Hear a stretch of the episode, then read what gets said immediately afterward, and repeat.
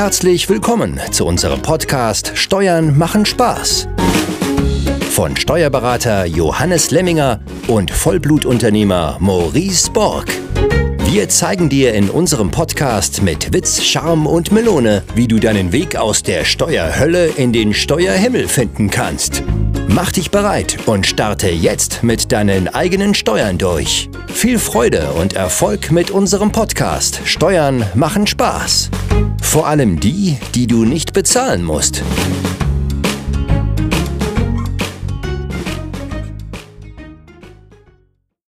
Herzlich willkommen zu einer neuen Folge des Podcasts Steuern machen Spaß. Heute die erste Folge des Jahres 2023. In diesem Sinne ein frohes neues Jahr und von mir gleich mal der Hinweis zum 5.1. nehmen wir wieder neue Teilnehmer auf in meinem Netzwerk für Persönlichkeitsentwicklung, die wichtigste Stunde.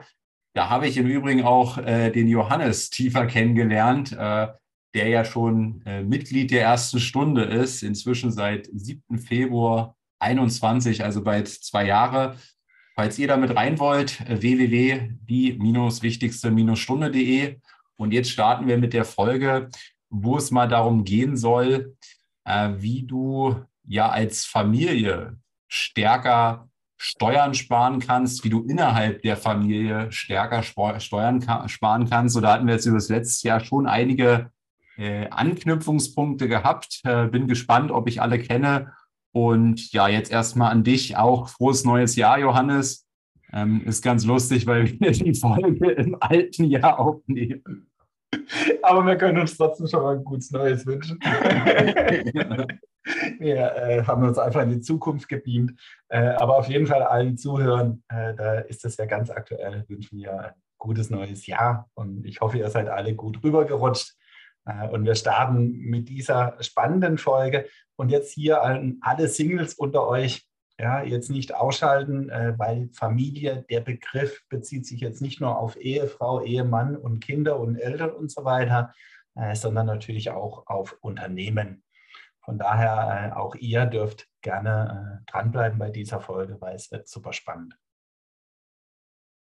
Und habe ich jetzt nicht ganz verstanden, wer gehört jetzt alles zu einer Familie? Ja, also wer unseren Podcast ja schon länger verfolgt, äh, der weiß das hoffentlich, ja, dass wir diesen Begriff der Familie, das Geld innerhalb der Familie zu vermehren, Steuern zu optimieren, innerhalb der Familie immer weiter gefasst ist. Es gibt ja auch so eine Folge, wo es darum geht, Dinge an dich selbst zu bezahlen. Auch das ist im Endeffekt die Familie, ja, dein eigener Blutkreislauf.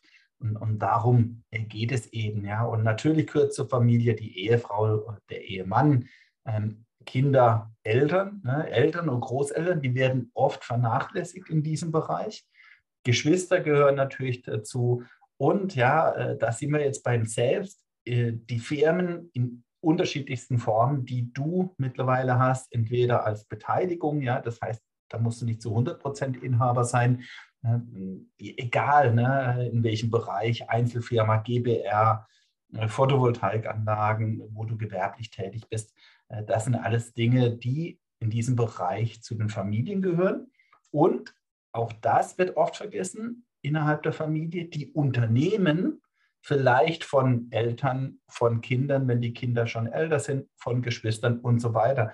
Also nicht nur die Unternehmen, die du selbst hast, ja, sondern halt auch die Unternehmen, die deine Familienmitglieder jetzt wieder im klassischen Sinne Familie haben. Also auch deine Ehefrau kann ja unternehmerisch tätig sein äh, oder dein Ehemann. Ne? Also auch das wird alles mit einbezogen.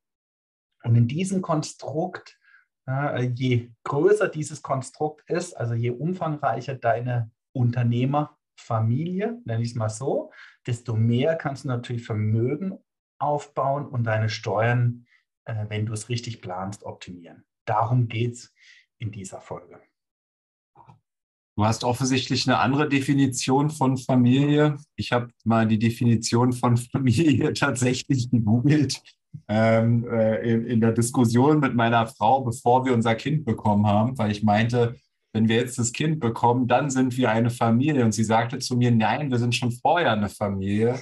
Und ich sagte, nein, eine Familie ist anders definiert, denn wenn man das googelt, im Wörterbuch steht ähm, eine Familie besteht mindestens aus einem Elternpaar oder einem Elternteil und mindestens einem Kind.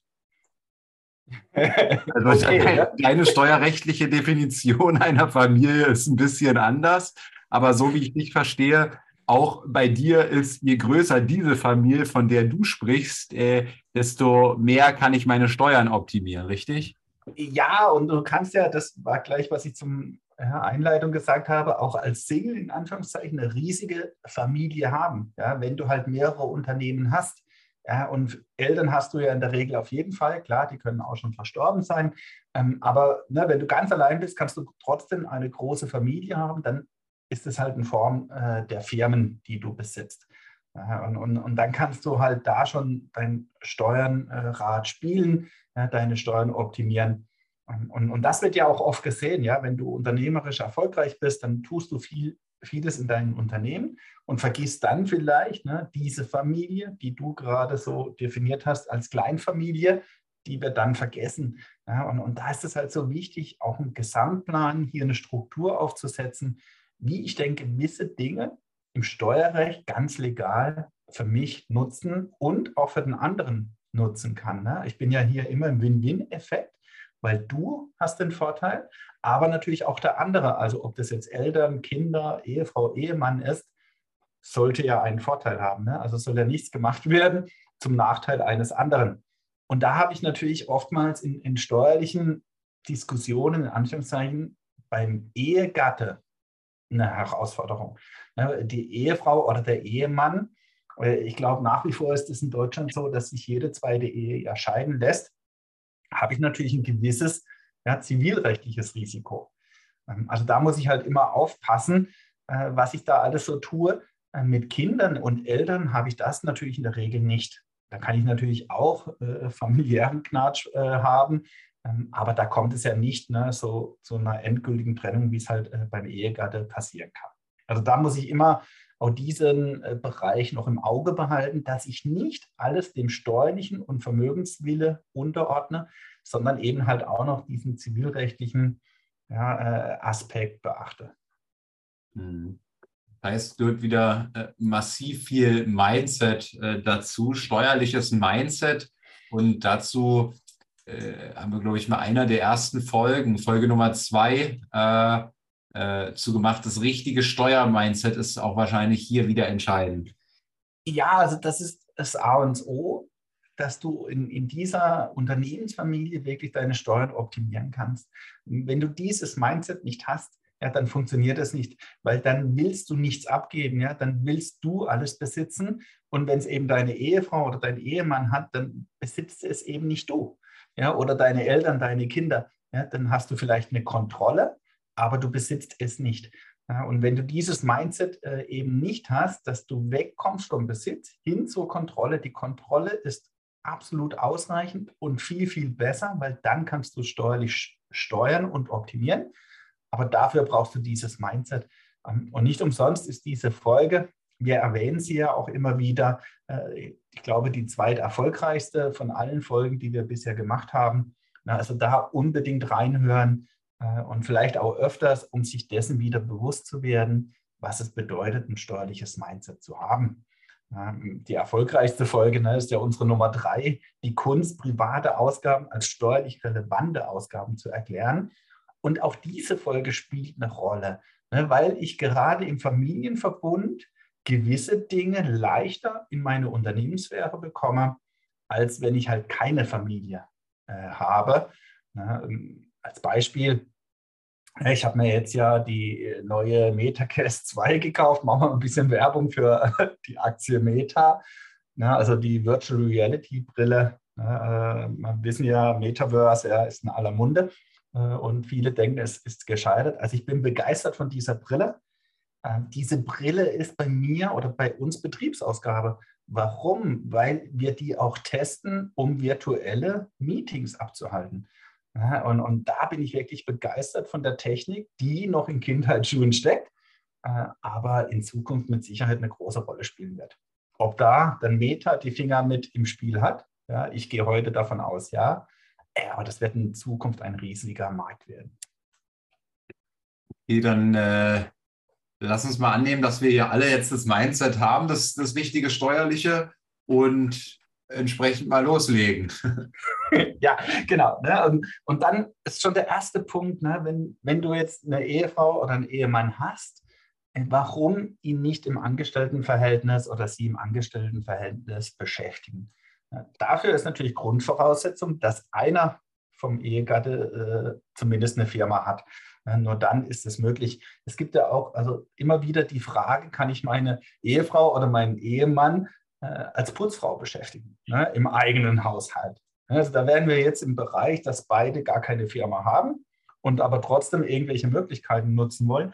Das geht nicht, weil ihr beide im gleichen Haushalt wohnt. Ne? Seid ihr geschieden, dann geht es wiederum, weil ihr dann ja vielleicht in unterschiedlichen Haushalten wohnt. Ne? Also deine Ex-Frau kannst du als Putzfrau beschäftigen, wenn das dann noch gewollt ist. Ähm, aber deine jetzige Ehefrau geht nicht, weil ihr in einem Haushalt wohnt. Ne? Also nur um dieses äh, Missverständnis hier mal aufzuklären, weil viele denken, das ist möglich. Aber jetzt kommen wir zum normalen Angestelltenverhältnis. Ja, und, und da hast du, wenn du jetzt Unternehmer bist, jetzt nämlich dich, Maurice, du bist Unternehmer, alle Möglichkeiten, deine Ehefrau anzustellen. Das naheliegendste ist ja immer der Minijob. Ja, klar, ne? Minijob geht immer. Du kannst deine Frau als Minijobber beschäftigen, heute ja bis zu 520 Euro im Monat. Ja, da haben wir auch eine ausführliche Folge, unbedingt die Nummer 64 da auch nochmal anhören, weil der Minijob ja so viel mehr sein kann. Wir haben jetzt die Inflationsprämie, die bis zum 31.12.2024 gilt, in Höhe von 3.000 Euro. Die kannst du auch einem Minijobber bezahlen. Ja, egal wie du es tust, ob du 100 Euro, 150, 200 Euro monatlich obendrauf bezahlst, das geht. Und plötzlich ne, hat deine Frau statt 520 720 Euro. Und diese 720 Euro sind natürlich bei dir ganz normale Betriebsausgabe. Das heißt, dort sparst du eben deinen individuellen Steuersatz. In der GmbH ca. 30 Prozent. In der Einzelfirma werden es natürlich nochmals mehr, wenn dein persönlicher Steuersatz wesentlich höher liegt, ne? also bis 42, 45 Prozent. Und auf der anderen Seite landet das Geld netto wie brutto. Ne? Das ist hier ganz einfacher Steuerspareffekt, ne, dass das Geld raus aus der GmbH oder aus der Einzelfirma geht und bei der Ehefrau steuerfrei landet. Also ich kann nur jedem empfehlen, einen Minijob bei Ehefrau oder Ehemann zu tun. Da kann es nur sein, dass wenn die Ehefrau schon irgendwo einen Minijob hat, dann funktioniert es nicht. Ja, es kann funktionieren, kommt dann darauf an, ob sie noch einen Hauptjob hat. Ne, da kommt dann das Arbeitsrecht, wird es dann etwas komplizierter, aber grundsätzlich geht es. Genauso kannst du sie in Teilzeit oder Vollzeit einstellen. Ne, das kann mal krankenversicherungstechnisch auch entscheidend sein, aber das geht natürlich genauso. Und du kannst, ne, was viele gar nicht wissen, wenn du zwei Firmen hast, dann kannst du sie in einer Firma mit Minijob einstellen, weil dieser ist ja steuerfrei. Und in der anderen Firma Teilzeit beschäftigt oder eben Vollzeit, ja, je nachdem. Wichtig ist immer, dass ein Arbeitsverhältnis vorliegt. Das äh, werde ich ja oft gefragt. Ähm, das Arbeitsverhältnis darf nicht nur auf dem Papier bestehen, sondern es muss ein Arbeitsverhältnis vorliegen, wie unter fremden Dritten in Anführungszeichen, mit Arbeitsvertrag und so weiter. Also das ist entscheidend. Darauf musst du bei deiner Ehefrau achten. Ansonsten äh, kann es sein, dass dieses ganze Arbeitsverhältnis letztendlich vom Finanzamt nachher gar nicht anerkannt wird, mit allen Folgen. Also es sind auch mehrere Jobs möglich. Wenn du mehrere Firmen hast, äh, dann tu das. Was noch äh, spannender ist, ähm, als äh, mehrere Firmen zu haben und zweimal deine Frau anzustellen, ist, wenn deine Frau noch Firmen hat. Ihr könnt euch im Unternehmenskonstrukt auch gegenseitig anstellen. Ne, auch das kann extrem sinnvoll sein. Ne, deine Frau hat eine Einzelfirma, du hast eine GmbH, egal wie, ne, du arbeitest für sie und sie arbeitet für dich. Und da geht auch wieder alles, ne? ob auf Minijob-Basis, Vollzeit, Teilzeit, da ist alles möglich. Ja, ähm, und das ist äh, gerade, wenn du halt ein Konstrukt hast, äh, super spannend, Und auch hier wieder wichtig, ne? also es müssen dann halt auch Aufgaben für diese Firmen getätigt werden. Ähm, aber oftmals ist es wesentlich einfacher, als man denkt. Ne? Ob jetzt die eine Firma, da bist du halt für den Vertrieb noch tätig oder machst Marketing. Ne? Du musst dir das halt dann auch dokumentieren. Und die Ehefrau oder der Ehemann, die 520 Euro Minijob sind immer äh, möglich, egal was deine Frau oder du tust, ja, weil sie immer deine Beraterin ist. Ja, äh, egal, beim Mittagessen, Abendessen, ja, ihr redet immer irgendwas Geschäftliches. Ähm, das würdest du immer unterkriegen als ein Minijob. Also du siehst schon, was im Bereich Angestellten-Tätigkeit äh, in diesem Bereich Ehefrau, Ehemann alles möglich ist. Das ist auch, ähm, also jeder Mensch hat doch, glaube ich, das Recht, in, in einem zweiten Job dann 520 Euro ähm, quasi steuerfrei hinzuzuverdienen, egal wie viel er im ersten Job verdient, oder? Genau, also du musst unterscheiden, wenn du einen Hauptjob hast, in dem du ne, pflichtig beschäftigt bist, also entweder Teilzeit oder Vollzeit, dann kannst du einen Minijob haben. Äh, egal in welcher Höhe, also bis maximal 520 Euro, aber du darfst nur einen zusätzlichen Minijob haben zu deiner Hauptbeschäftigung. Hast du keine Hauptbeschäftigung, dann könntest du theoretisch zehn Minijobs haben, in der Summe natürlich aber auch nur 520 Euro. Ja, dann könntest du aber bei zehn Arbeitgebern dich anstellen lassen, wenn du keinen Hauptjob hast. Ja, mhm. Auch das, äh, das geht. Ähm, warum kann das sinnvoll sein? Also zehn ist jetzt natürlich übertrieben, äh, aber es gibt durchaus äh, Menschen, die haben zwei oder drei Minijobs. Geht aber nur, wenn sie keine Hauptbeschäftigung haben Ne? Aber wie gesagt, der Minijob kann halt viel, viel mehr sein. Theoretisch, Inflationsprämie könntest du jetzt bei jedem Arbeitgeber bekommen. Ne? Obwohl du vielleicht nur 200 oder 100 Euro Minijob verdienst im Monat, kannst du bei dem Arbeitgeber 3000 maximal Inflationsprämie bekommen. Und so gibt es halt noch viele andere Bausteine, die du zusätzlich bekommen kannst. Mhm. Und ähm, als Gesellschafter, Geschäftsführer geht es da wieder anders oder? ja, da kommt der klassische Gesellschafter, Geschäftsführer. Als Gesellschafter, Geschäftsführer, ne, wenn du mindestens 50 Prozent beteiligt bist, also entweder 50-50 oder eben du hast mehr, ne, also jetzt bei dir, du bist 100 Prozent Gesellschafter, kannst du dich bei dieser Firma, also bei deiner eigenen Firma, nicht auf 520 Euro beschäftigen lassen. Du mhm. kannst mm. es zwar, also du kannst es, ne, also aber nicht steuerfrei. Äh, das heißt, der Minijob bringt in diesem Fall nichts.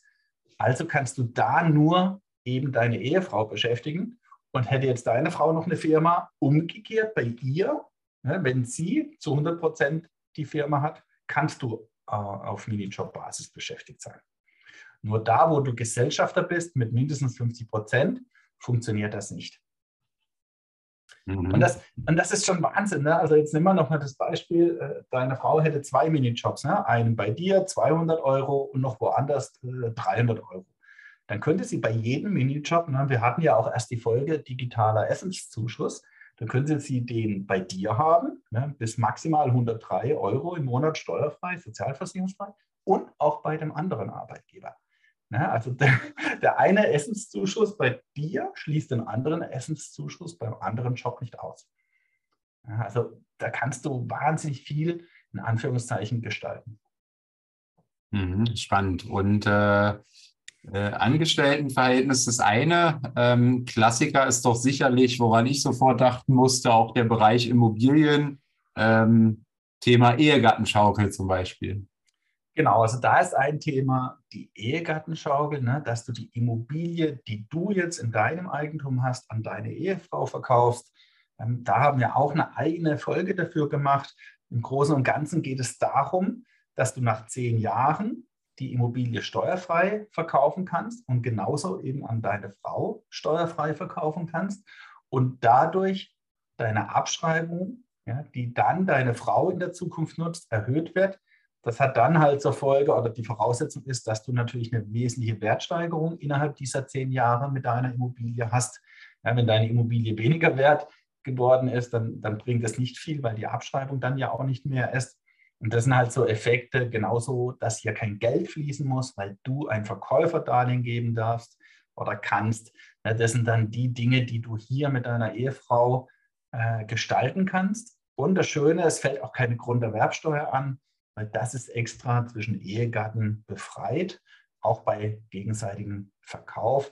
Ja, ansonsten fällt er ja bis zu 6,5 Prozent auf den Kaufpreis Grunderwerbsteuer an.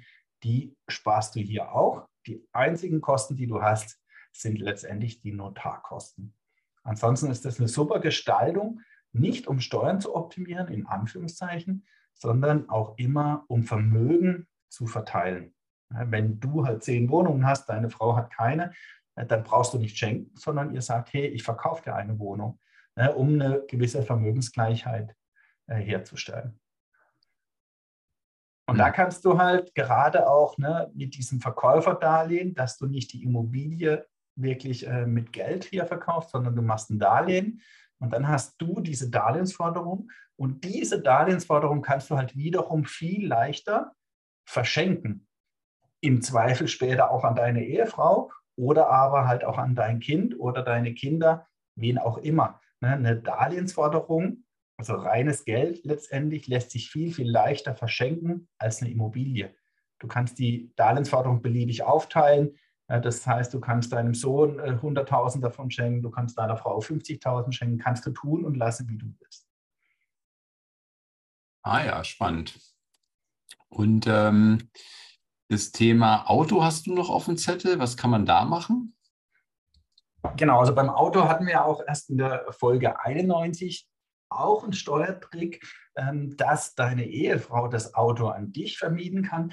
Ne, da will ich jetzt gar nicht genauer eingehen. Da kommt es auch auf viele Dinge drauf an, ob sich so etwas lohnen kann oder eben nicht.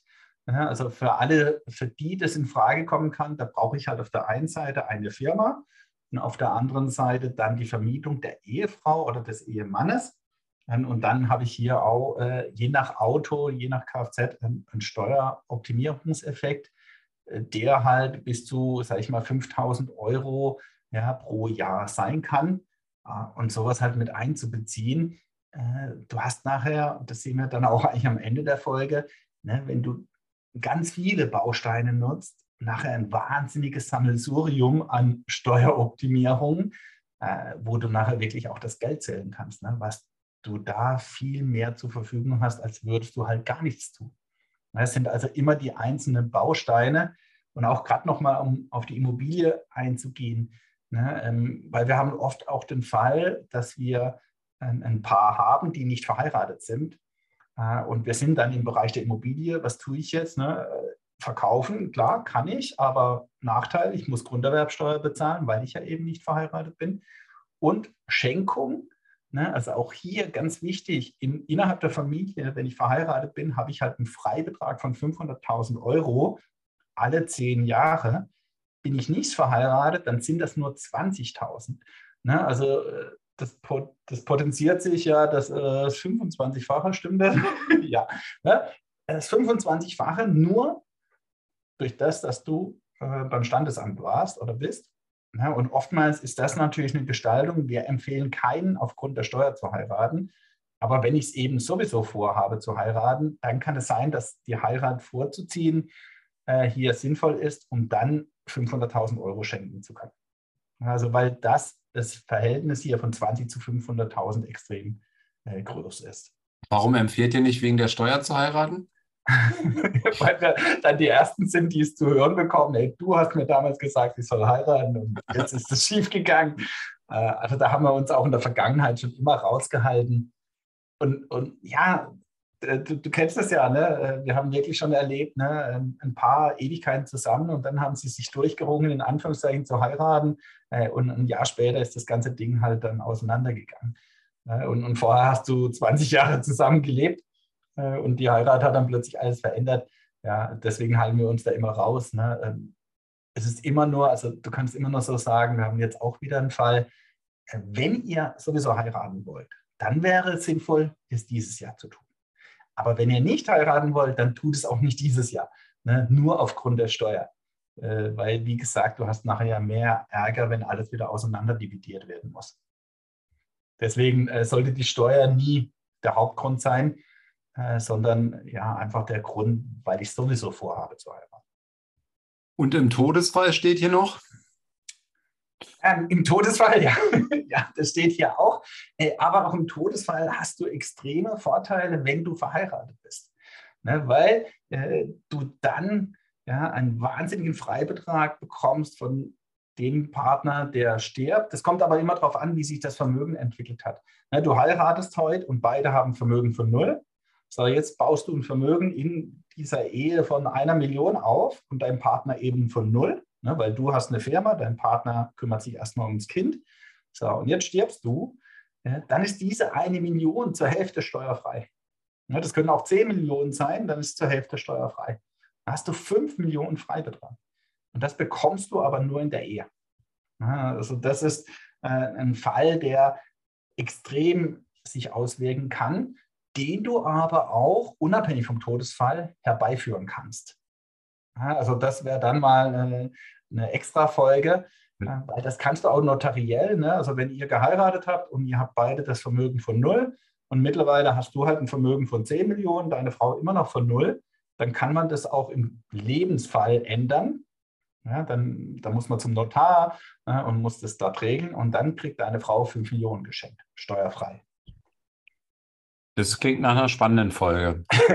ja, ist im, im Detail dann komplizierter, ne, aber so einfach mal äh, für den Laien, damit er das mal gehört hat. Äh, wenn sich das Vermögen jetzt auch in der Ehe unterschiedlich entwickelt hat, dann ist das eine Möglichkeit, das zu verändern, indem ich keine Steuern bezahlen muss. Mhm. Und natürlich, ne, was auch oft unterschätzt wird, es verdoppelt sich eben vieles, äh, wenn ich heirate ganz nach dem Spruch, das Glück ist das Einzige, was sich verdoppelt, wenn man es teilt. Ne? also ich muss jetzt nicht auf jede Ehe zutreffen, äh, aber gewisse Dinge. Ne? Der Klassiker ist der Grundfreibetrag. Ne? Wir haben jetzt mittlerweile ja schon fast 11.000 Euro Freibetrag, äh, wenn du alleine bist. Äh, wenn du verheiratet bist, hast du ohne etwas zu tun 22.000. Es verdoppelt sich, egal wie viel deine Frau verdient ne, oder nicht. Spielt gar keine Rolle. Das heißt, der Freibetrag verdoppelt sich. Genauso hast du den Sparerpauschbetrag ja, bei Dividenden, Zinsen, äh, der jetzt ab dem Jahr 23.000 Euro beträgt, automatisch verdoppelt. Egal, ob deine Frau Zinsen oder Dividenden hat, ja, dann hast du eben 2.000 Euro. Ja, das leider, äh, sage ich ja immer, ist dieser Sparerpauschbetrag natürlich ein Witz, weil letztendlich hast du dieses Geld ja vorher schon versteuert. Und jetzt musst du, ne, wenn du diese 2000 Euro übersteigst, nochmal 25 Prozent drauf bezahlen. Ähm, also hier würde ich mir wünschen, dass der Sparerpauschbetrag in der Zukunft irgendwann mindestens 10.000 Euro beträgt. Äh, für Singles, ja, dann hast du 20.000. Vielleicht kommt das auch irgendwann, aber da sind wir natürlich in Deutschland in der Neidgesellschaft, weil eben ne, Zinsen, Dividenden in der Regel nur äh, Reichere haben. Aber wer weiß. Vielleicht, kommt es ja irgendwann.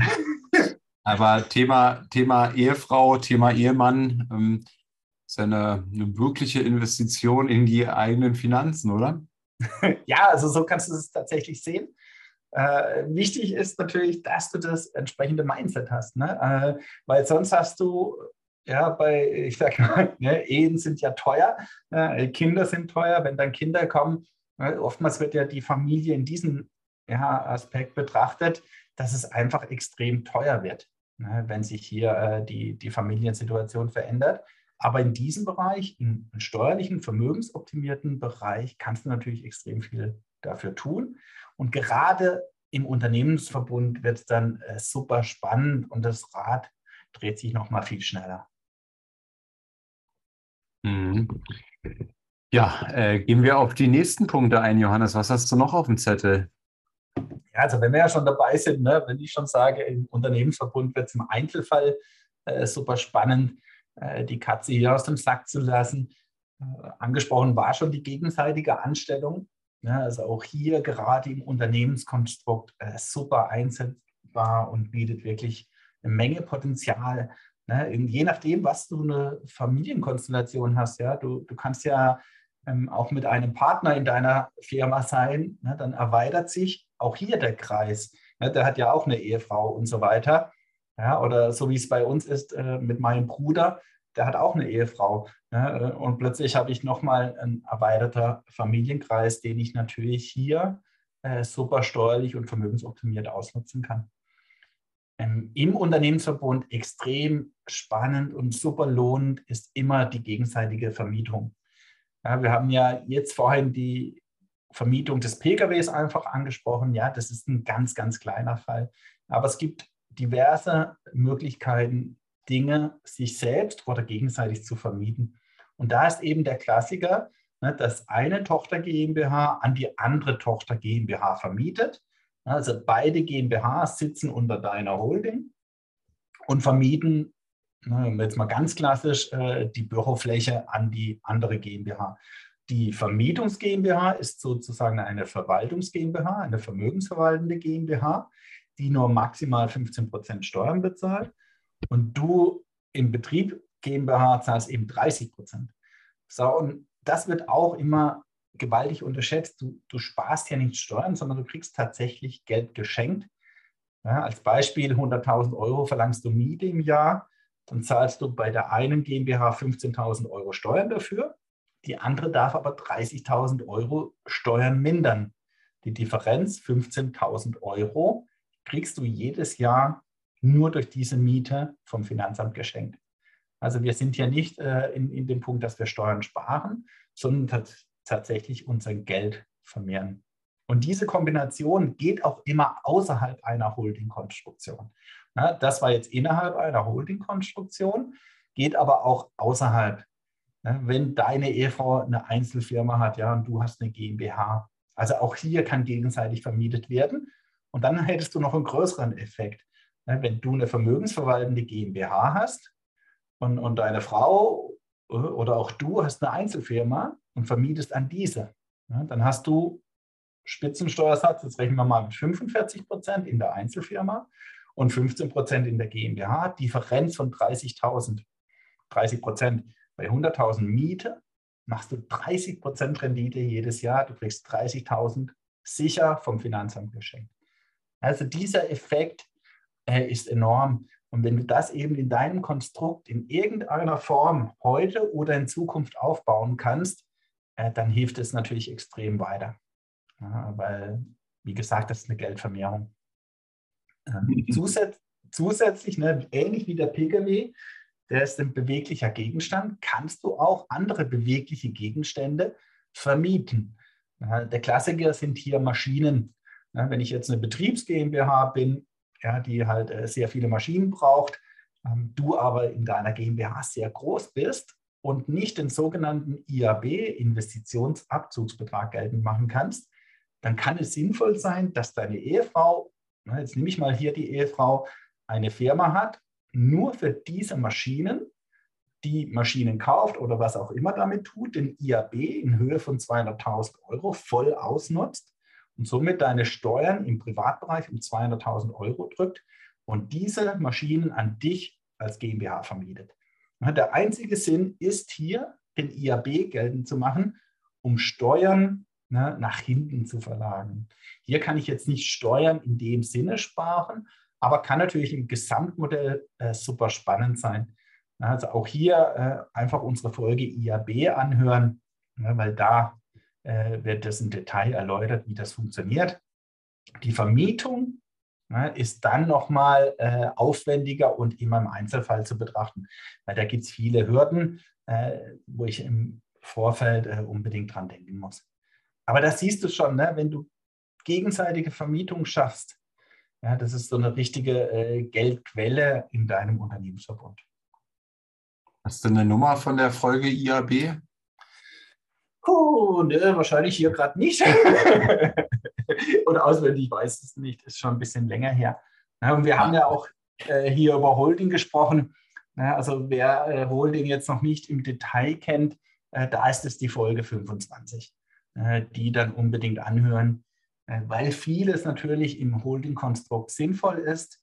Aber auch hier, ich nehme es jetzt gerade mal vorweg, ähm, wir haben so viele Anfragen, ne, Holdings aufzusetzen äh, und viele lehnen wir ab oder beziehungsweise ähm, besprechen wir dann mit dem Kunden, ja, dass es keinen Sinn macht. Also das Holding-Konstrukt macht dann natürlich Sinn, je größer die Möglichkeiten darin sind, ja, äh, diese unterschiedlichen Dinge zu nutzen. Ja, kann ich irgendwie innerhalb dann was vermieten? Kann ich an mich selbst irgendwas verkaufen? Kann ich jemand anstellen? Das sind alles Dinge, die in der Holding extrem wichtig sind. Wenn du nur eine Firma hast, also du hast jetzt eine klassische Einzelfirma und jetzt willst du eine Holding drüber und die Einzelfirma wird zu GmbH und sonst ändert sich nichts Großartiges, dann wird auch die Holding ja in der Regel teurer sein als das, was sie dir nachher bringt. Ähm, deswegen ist die ja immer wichtig, weiterzudenken, hey, was kommt in der Zukunft alles? Natürlich haben wir Fälle, wo wir sehr schnell in die Holding gehen, aber wo der Unternehmer dann auch so strukturiert und, und geplant hat, in der Zukunft das und das aufzubauen. Das muss natürlich dann nicht immer alles eintreffen, aber er hat schon mal dieses Ziel und hat auch das entsprechende Mindset. Aber ganz wichtig ist, äh, nicht jeder oder nicht für jeden ist gleich die Holding sinnvoll sondern da kann der klassische äh, Einzelfirma, äh, die klassische Einzelfirma viel vorteilhafter sein. Nur so viel dazu, weil du äh, hier, äh, weil wir hier gerade die Folge Holding angesprochen haben. Mhm. Ähm, und, ja. und genau, also ein weiterer Punkt, ne, äh, der im Unternehmenskonstrukt super funktioniert, ist die betriebliche Altersversorgung. Ja, du kennst es ja, BT, PD, UK, pauschal dotierte Unterstützungskasse. Ja, was soll ich dazu Großes noch sagen? Ähm, für mich äh, wirklich die allerbeste Möglichkeit, seine betriebliche Altersversorgung selbstbestimmt aufzubauen. Äh, sie bietet dir unglaubliche Freiheiten, ähm, aber auch deswegen, oder das ist der Hauptgrund, warum sie eben nicht für jeden geeignet ist weil viele mit dieser unglaublichen Freiheit nicht umgehen können. Das heißt, das Geld, was du damit in deiner Firma ja, bindest oder an zusätzlicher Liquidität gewinnst, ähm, kannst du natürlich ausgeben, wie du willst. Ne? Also da kannst du damit Tesla-Aktien hochgekauft haben äh, und, und heute sind die oder morgen sind die nichts mehr wert. Ähm, das verbietet dir keiner. Ähm, und, und das sind halt so Dinge, wo ich höllisch aufpassen muss, dass ich dieses Geld oder diese Freiheit, die ich dann habe, auch sinnvoll einsetze. Ja, und da unbedingt unsere Folge Nummer 60 anhören. Da geht es um diese pauschal dotierte Unterstützungskasse. In unserem Fall jetzt kann ich hier aber auch die Ehefrau wahnsinnig perfekt dafür einsetzen.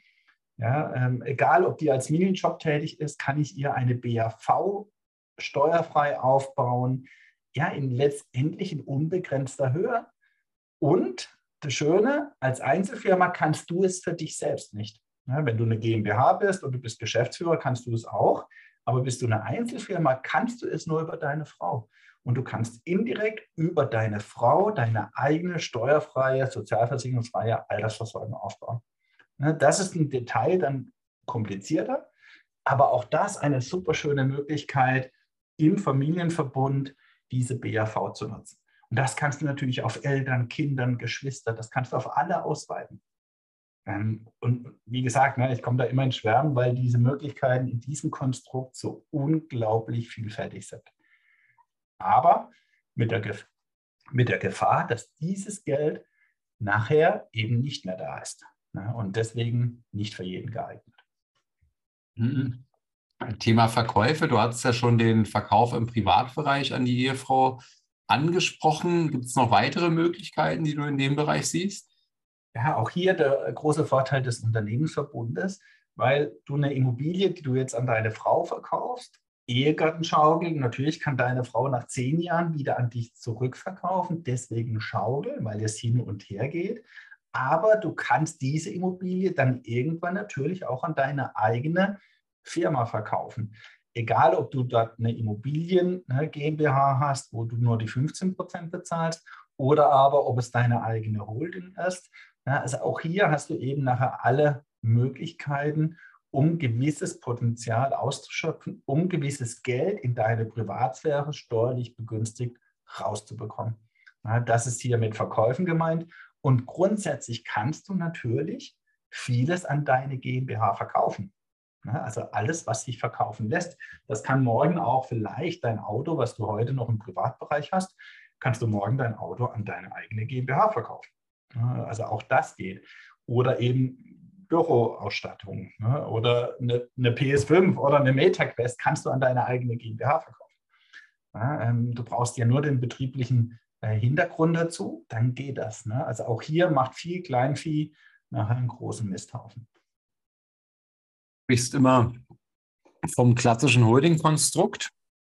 Genau, das haben wir gerade eben schon etwas vorgezogen. Ne? Also hier nochmal ein Hinweis, ist wirklich wichtig, nicht immer gleich in die Holding zu gehen, sondern auch das ist ein Einzelfall. Äh, lohnt es sich? Unter welchen Bedingungen lohnt es sich? Und wie schon angesprochen, das macht, glaube ich, die Folge nachher auch extrem deutlich. Je größer deine Familie ist, desto eher lohnt es sich eben, weil du gerade mit diesen Bausteinen nachher richtig viel gestalten kannst. Ne, viele sehen halt bei der Holding nachher nur, äh, ich habe die GmbH drunter und ich schütte jetzt Geld in meine Holding aus und diese Ausschüttung kostet mich so gut wie keine Steuern. Ähm, aber der große Vorteil entsteht in diesem Konstrukt, wenn du einen Baustein nach dem anderen an dieses Konstrukt nachher anheftest. Das kannst du dir wirklich so vorstellen wie so ein Baukastensystem, wie so Lego-Bausteine, die du aus deiner Box holst. Ja, und wie so ein kleines Kind freust du dich, du holst jetzt diesen Baustein und heftest es an dein großes Lego, ja, was dein Holding-Konstrukt ist. Und das Ding wird immer größer. Deswegen hier auch unbedingt nochmal der Hinweis, äh, sich nicht gleich, nur weil ich eine Einzelfirma habe, in die Holding zu stürzen, sollte es soll, sondern es sollte alles Hand und Fuß für die Zukunft dann haben. Weil es bringt dir nachher das Holding-Konstrukt, ne? wenn du das wieder auflösen musst, dann hast du nur Scherereien, hast einen riesen Aufwand erzeugt äh, und letztendlich bleibst du auf diesen Kosten dann sitzen, ohne äh, Erträge zu haben. Mhm. Und äh, dieses ganze Thema ähm, Zahlung an dich selbst äh, erfordert ja schon äh, ein gewisses Umdenken, aber ist ja immer wieder genau dein Thema, oder? Ja, also das, das nenne ich immer, das ist der, letztendlich der steuerliche Königsweg. Ne? Weil ganz egal, was es ist und in welcher Form, ja, du, du kannst immer dein Konstrukt so aufbauen, dass es dir gelingt, halt eben Zahlungen an dich selbst aufzubauen, ja, dass dein eigener Blutkreislauf, das ganze Vermögen, das ganze Geld bleibt in deinem Blutkreislauf. Und damit gelingt es dir eben viel, viel mehr Vermögen. Ich sage jetzt mal über einen gewissen Zeitraum von 20, 30, 40 Jahren. Auch hier, wenn du langfristig denkst, dann kommst du halt eben in Dimensionen, die du in deinem klassischen Konstrukt der Einzelfirma, ohne dass du eine Familie hier aufbaust und einbindest, kommst du nie hin. Ja, und, und das ist nicht immer der steuerliche Königsweg. Und das ist die Folge 23, also unbedingt auch da reinhören, wer es noch nicht gehört hat. Ja, weil das gut die Dimension aufzeigt, Zinsen an sich selber zu bezahlen. Ja, also auch das äh, so ein Bereich ist, wo ich extrem viel gestalten kann. Mhm. Und ähm, ja, was gibt es noch so innerhalb der Familie zu beachten? Also wir waren ja jetzt bei der Ehefrau, beim Ehemann, wir waren beim Unternehmen, beim Unternehmenverbund. Äh, und für viele ist es oft so, dass Kinder nicht rechtzeitig oder manchmal gar nicht mit eingebunden werden. Und letztendlich kann ich schon ein Kind ab der Geburt in, in die Gestaltung mit einbeziehen. Das heißt nicht, dass dein Kind ja gleich irgendwie beteiligt wird an irgendeinem Firmenkonstrukt, ja, sondern du fangst hier mit kleineren Bereichen an. Und da geht es schon wirklich um diesen Sparerpauschbetrag. Es geht um Kapitalvermögen im Namen deines Kindes aufzubauen. Ne? Nicht im Namen von dir selbst. Ja? Nachher schenkst du es dann, ja, dann brauchst du halt den Schenkungsfreibetrag auf Nein, du kannst es gleich im Namen deines Kindes anlegen. Äh, viele scheitern daran, weil es natürlich auch hier eine Mindset-Frage ist. Das Geld gehört deinem Kind. Ja, egal, ob es gerade noch in die Windel scheißt oder ne, äh, selbstständig laufen kann, das Geld gehört deinem Kind. Ne, ich glaube, daran scheitern viele, aber ich kann immer nur jedem empfehlen, ab der Geburt des Kindes, egal in welchem Bereich, Ne, das kann ich mit 25 Euro im Monat, äh, kann ich hier viel bewirken, äh, das zu tun. Du kannst auch nachher Aktien, einzelne Aktien deinem Kind schenken. Ne, auch hier bist du bei der steuerlichen Optimierung, weil dein Kind vielleicht steuerfrei verkaufen kann, weil ja auch dein Kind einen Grundfreibetrag von knapp 11.000 Euro hat. Und, und bei dir, wenn du jetzt eine Aktie verkaufst mit 5.000 Gewinn, Realisierung, dann zahlst du eben da Abgeltungssteuer drauf ähm, und dein Kind vielleicht nicht. Ja, also auch das ist natürlich immer individuell. Ist dein Kind da auch schon drüber, zahlt es natürlich auch, dann brauchst du das nicht tun. Aber das sind so einfache Dinge, an die halt oftmals nicht gedacht werden, dass dein Kind einen Grundfreibetrag hat von bald 11.000. Ja, Im Moment sind wir da bei 10.500 irgendwo. Ich weiß es gar nicht mehr auswendig vor lauter Änderung. Ähm, ja, und ich glaube, 24 sind wir dann bei knapp 11.000 Euro. Kann ich Aaron jetzt einstellen bei mir und dann kriegt er sein Gehalt in sein Depot? ja, das ist auch noch ein Punkt, zu dem wären wir noch gekommen. Äh, du kannst natürlich Kinder einstellen, aber erst ab einem gewissen Jahr. Ich glaube, ab 14 äh, kannst du Kinder schon einstellen. Dann dürfen sie aber nur gewisse Tätigkeiten tun und auch nur gewisse Zeiten arbeiten. Ne? Also sind dann nicht ähm, voll arbeitsfähig in dem Sinne. Ähm, mit 16 ändert sich hier wieder was, mit 17, ich glaube, fast bei jedem Jahr ändert sich das etwas, ähm, solange die Kinder noch zur Schule gehen. Ja, also wenn du halt einen 16-Jährigen einstellst, der noch zur Schule geht, ist was anderes, als wenn du einen 16-Jährigen einstellst, der natürlich äh, mit der Schule durch ist. Ja, aber solange die Kinder noch zur Schule gehen, gibt es halt gewisse Auflagen, an die du dich halten musst, weil man hier natürlich auch das Kind äh, schützt, dass es nicht zu viel arbeitet.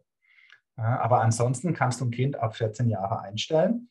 Wie gesagt, äh, mit dementsprechenden Grenzen. Ich glaube, in irgendeiner Podcast-Folge haben wir da auch mal genau aufgedröselt, wie viel dann Kinder arbeiten dürfen und so weiter. Das Schöne ist, da greift kein Mindestlohn. Ne? Der Mindestlohn äh, greift nicht für schulpflichtige Kinder, sondern das gilt dann erst, wenn sie nicht mehr in der Schule sind. Aber auch das ist ein Baustein natürlich ne, äh, können Kinder angestellt werden. Und das dann auch zu tun.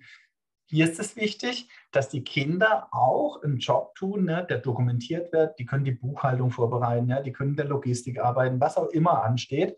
Auch das ist ja immer individuell. Ne. Sehr oft sind sie im Büro tätig, weil das dann auch Tätigkeiten sind, die von der Belastung äh, ausgeführt werden dürfen. Ne. Also hier wirklich dran zu denken, die Kinder einzustellen auch auf Minijob-Basis ist das möglich, ne? kann aber sogar auch mehr sein. Da muss ich immer dann noch an die Krankenversicherung, je nachdem, wie ich krankenversichert bin, dass das Kind nicht zu viel verdient. Ne? Also das hat hier nochmal Auswirkungen. Aber ne, durchaus anstellen. Genauso kannst du Darlehen von Kindern bekommen. Ne, wir haben ja vorhin den Punkt gehabt, dass du eine Forderung, Darlehensforderung an dein Kind schenkst. So, also hat jetzt das Darlehen dein Kind und verlangt von dir ganz normal Zinsen. Und diese Zinsen sind bei deinem Kind, wenn es unter dem Grundfreibetrag ist, wiederum überhaupt nicht steuerpflichtig. Und bei dir sind die Zinsen vielleicht, wenn es irgendwie auf den Betrieb oder auf Immobilien bezogen ist, steuerlich abzugsfähig. Ne? Also auch hier kannst du Kinder mit einbauen. An Schenkungen rechtzeitig zu denken, äh, da hast du 200.000 Euro pro Kind, pro Elternteil, alle zehn Jahre. Also da kann ich immer noch raten, rechtzeitig damit anzufangen. Aber auch das ist wieder ein Mindset. Es geht nicht darum, ne, alles Vermögen den Kindern rechtzeitig zu übertragen, aber halt einen gewissen Anteil von deinem Vermögen. Und natürlich, ne, bei Immobilien kannst du deine Kinder genauso einbeziehen ja, wie deine Ehefrau, weil auch hier hast du den Vorteil, Verkauf an deine Kinder ist auch grunderwerbsteuerfrei. Ne, alles in dieser äh, vertikalen Linie. Ne? Kinder, Grunderwerbsteuerfrei, genauso Eltern, Großeltern, Enkel. Alles in dieser Linie ist grunderwerbsteuerfrei, wenn ich eine Immobilie verkaufe. Und auch hier kann ich natürlich mit Verkäuferdarlehen, ähnlich wie bei der Ehefrau, alles tun. Kinder einstellen, haben wir ja schon äh, angesprochen. Und natürlich Kinder ne, bei den Ausgaben richtig steuern. Da fällt mir ein, die Kinderbetreuungskosten ne, bis zum 14. Lebensjahr, Folge 29 ähm, bei uns im Podcast. Wie kann ich hier Eltern, Großeltern äh, ähm, bezahlen, ohne dass es bei ihnen Steuern kostet und bei dir äh, steuerlich abzugsfähig ist? Ja, also auch hier, du merkst, mit Kindern äh, kannst du steuerlich einiges bewegen. Wenn du Unternehmer im Unternehmensverbund bist, dann halt noch wesentlich mehr. Dann fällt mir beim Thema Kinder immer, muss ich immer sofort an die Kinderbetreuungskosten denken. Ähm, das setzt sich auch erfolgreich ein. Dieses Jahr sind da 3.620 Euro zusammengekommen. Äh, ja, was, was gibt es da noch zu ergänzen? Genau, ne? also wie gesagt, das ist die Folge 29. Ähm, und hier ist es halt wichtig, Ja, weil oftmals sind die Hauptbetreuer ne, die Großeltern, ja, also deine Eltern oder die Eltern von deiner Frau, ne, Großeltern vom Kind, sind oftmals in vielen Familien die Hauptbetreuer äh, von den Kindern. Und, und das kann ich wirklich äh, zahlungskostenpflichtig machen, weil eben ich nur Auslagen ersetze. Das heißt, steuerfrei bei den Großeltern und du kannst es halt im Rahmen deiner Einkommensteuererklärung ansetzen. Oftmals sind es auch Geschwister. Auch hier kann ich das genauso regeln. Ne? Also ich kann auch die Geschwister bezahlen, bei den Geschwistern steuerfrei äh, und bei dir steuerlich abzuzählen im Rahmen der Kinderbetreuungskosten. Und insgesamt werden Eltern in so einem Unternehmensverbund, im Familienverbund äh, steuerlich und vermögenstechnisch vergessen. Ja, aber Eltern kannst du ähnlich einbeziehen wie Kinder. Ja, du kannst die Immobilie auch von deinen Eltern kaufen, du kannst sie an deine Eltern verkaufen. Auch hier kannst du vieles gestalten. Du kannst im Bereich der Schenkung, ja, dass die Eltern dir etwas schenken, unter Niesbrauch ja, äh, sehr viel Steuern vermeiden. Ja, und natürlich auch hier das Angestelltenverhältnis. Ja, auch als, ne, wenn die Eltern schon älter sind, als Opa oder Oma, kann ich noch unternehmerisch im Angestelltenbereich tätig sein. Ja, warum denn nicht? Ob jetzt auf 520 Euro Basis oder sogar mehr. Ja, das Geld bleibt auch hier in der Familie. Also auch diese Situation nutzen. Wir haben oftmals Kunden, da arbeiten Familienmitglieder umsonst. Ja, warum? Ne? Also klar, wenn die Firma nicht funktioniert, dann kann das ein äh, sinnvoller Baustein sein. Aber funktioniert die Firma, dann kann ich, egal welches Familienmitglied es ist, hier im Angestelltenverhältnis arbeiten. Ja, also daher auch immer an die Großeltern und Eltern denken, die in irgendeiner Form mit einzubeziehen, wenn sie sowieso hier auch etwas tun. Ja, Wahnsinn, was da alles geht. Äh, und das lässt sich ja sicherlich auch noch äh, ja, weiterspielen mit Enkeln und so weiter. Ja, also es hört gar nicht auf. Ne? Also je größer halt eben deine Familie ist. Ähm, und Enkel ist auch so ein Klassiker. Ne? Auch da kannst du ein Enkeldepot sofort mit der Geburt anlegen. Ne? Ähm, gilt das Gleiche. Äh, für, für den Enkel bleibt es erstmal alles steuerfrei. Äh, und du schenkst es halt nicht später mit 18 oder wenn dein Enkel noch älter ist, sondern du schenkst es halt mit der Geburt. Ja, und, und somit ist es überhaupt keine Schenkung. Das Geld gehört gleich deinem Enkel äh, und, und dann kann er auch tun und lassen, was er will damit. Auch hier äh, heißt es halt immer schmerzfrei zu sein. Ne? Wenn dein Enkel halt das Geld mit 18 dann abhebt, äh, und, und, was was ich damit tut, äh, dann ist es eben so. ne? Also äh, nicht auch das Gefühl zu haben, wenn du hier was tust, dass das Geld dann auch irgendwie sinnvoll irgendwann später eingesetzt wird. Ja, das sind zwei unterschiedliche Dinge. Ja? Und das eine liegt eben nicht in deinem Einfluss, ähm, aber das Erstere kannst du beeinflussen, das Zweite nicht. Äh, und da mache ich mir gar keine Gedanken, ja, ob meine Kinder dann damit äh, später sinnvoll umgehen oder nicht. Im Moment ist es so, ja, meine Älteste hat ja jetzt Zugriff drauf äh, und sie spart die Aktien, die wir bespart haben, vorher weiter und hat es noch erhöht ne, weil sie mittlerweile ja auch bei uns beschäftigt ist. ne, also das siehst du, so schließt sich dann der Kreislauf. Ja, cool. Wie lautet insgesamt dein, äh, dein Fazit, Johannes, jetzt dein sogenanntes Zaster-Fazit zu, zu dieser ganzen Thematik? Ja, ich glaube, es kam in dieser Folge sehr gut raus. Ne? Es gibt halt insgesamt beim Vermögen und beim Steuern gilt es immer, über den Tellerrand hinauszublicken, ja, viel weiter zu blicken. Und, und wenn du das tust und das ents entsprechende Mindset hast, ja, dann kannst du halt wahnsinnig dein Vermögen und, und deine steuerliche Situation verbessern. Ja, und immer dieses Bild, äh, das Geld, ja, das Vermögen bleibt in deinem Blutkreislauf, es fließt gar nicht weg, es fließt nicht raus ja, und, und hat so halt die Möglichkeit, sich ständig zu vermehren und ja, die Möglichkeiten, ich sage mal in Deutschland, in gewissen Größenordnungen, ja, je größer deine Unternehmerfamilie ist, ja, die sind fast grenzenlos, weil du dir die Bälle, ja, wie so beim Tischtennisspiel hin und her spielen kannst. Ja, äh, und, und keiner von fremden Dritten hier äh, Zugriff hat auf deine Steuern oder auf dein Vermögen. Also von daher äh, Wahnsinn. Äh, und abschließend einfach noch, um das auch zu ergänzen, diese Folge ich glaube, wir haben sie jetzt auch hier alle erwähnt. ne, den steuerlichen Königsweg, Folge 23, Folge 25 die Holding, Folge 64 Minijob. Und für alle, die ne, mit der betrieblichen Altersversorgung was anfangen wollen, was sinnvoll ist, die Folge 60. Äh, und ich glaube, diese vier Folgen mit dieser Folge in der Gesamtheit, ja, da hast du ganz, ganz viel Material, mit dem du super in Zukunft arbeiten kannst. Ja, und es auch zu tun, ja, dieses Mindset aufzubauen in frühen Jahren. Äh, die Früchte wirst du dann ja schon relativ schnell ernten, aber auf jeden Fall dann in älteren Jahren. Ja, Johannes, dann besten Dank für den Überblick heute zum, zum Neujahr. Mal gucken, wie viel äh, das hören und nicht verkatert heute sind. ähm, die, die Folge kannst du auch verkatert hören. ja. du hast es ja halt zwei oder dreimal. Und äh, ja, ansonsten äh, bis kommende Woche. Ja, bis dann. Ciao. Ciao. Hat hier jemand an der Uhr gedreht? Ist es wirklich schon so spät? Ja, ihr Leute, wir machen Schluss für heute. Aber keine Sorge, wir kommen wieder und dann schalte ein, wenn es wieder heißt, Steuern machen Spaß. Und vor allem die, die du nicht bezahlen musst. Es hat dir gefallen? Dann nimm dir eine Minute Zeit und unterstütze uns mit einer Bewertung.